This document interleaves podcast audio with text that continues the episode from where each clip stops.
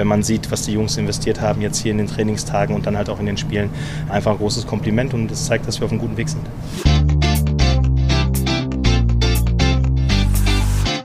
BVB Kompakt. Dein tägliches Update immer um 5.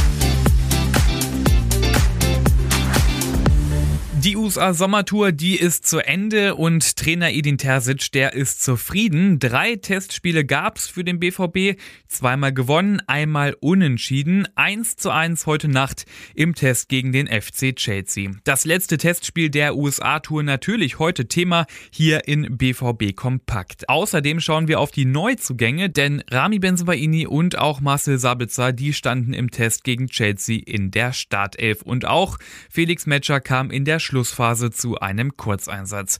Also, direkt los. Ich bin Luca Benincasa. Schön, dass ihr dabei seid. 50.000 Fans im Soldier Field Stadium in den USA. In Chicago sahen da gestern Nacht zwischen Dortmund und Chelsea wirklich ein ganz gutes Fußballspiel, würde ich sagen. Die erste Halbzeit, die war dann doch relativ chancenarm. Nach der Pause war Dortmund aber besser. Sehr verdient traf Marius Wolf dann zur Führung in Minute 80 für den Sieg. Hat es aber nicht gereicht, denn kurz vor Schluss kam Chelsea per Kopf zum Ausgleich. Mein Kollege und BVB-Reporter Jürgen Körs, der hat den BVB ja auf der gesamten USA-Tour begleitet und auch das Spiel gegen Chelsea hat er ganz genau beobachtet. Dieser Trip, der geht an die Substanz, der soll natürlich Grundlage legen für die Saison, aber er kostet auch Kraft und Energie. Das war, glaube ich, beiden Teams anzumerken. Dennoch haben beide auch versucht, ja, viel von ihrer Spielidee auf den Platz zu bringen. Grundsätzlich war das bestimmt nochmal ein guter Test und auch ein guter Prüfstein für Borussia Dortmund. Und ich würde sagen, auch wenn es jetzt nach vorher fünf Siegen in den Testspielen zum ersten Mal in Anführungsstrichen nur ein Unentschieden gab gegen den FC Chelsea, war das vom Gesamten her die bisher beste Leistung im Sommer 2023. Mit also einer sehr guten Leistung beendet der BVB die Promotour durch die USA. Ungeschlagen aus sportlicher Sicht also durchaus ein Erfolg. Es gibt aber auch einige Wermutstropfen und zwar die vielen Verletzten. Die sind dann nämlich doch ein hoher Preis, den der BVB für diese Promotour gezahlt hat. Ausführlich analysiert haben Jürgen Körs und Sascha Staat diese Sommertour und zwar im aktuellen BVB-Podcast. Hört gern rein. Den Link zur Folge, den findet ihr in den Show Notes. Und jetzt gucken wir, wie versprochen, auf die Neuzugänge. Die haben es vor allem jetzt gegen Chelsea richtig gut gemacht. Rami Benzbaini war da auf der linken Seite sehr auffällig unterwegs, aber herausgestochen hat vor allem Marcel Sabitzer. Marcel hat es heute richtig gut gemacht. Ähm, er hat, er hat, sich immer wieder gut bewegt, ähm, ohne Ball, sodass er anspielbar war, hat die Seiten immer wieder gut für uns verlagert, war griffig in den Zweikämpfen.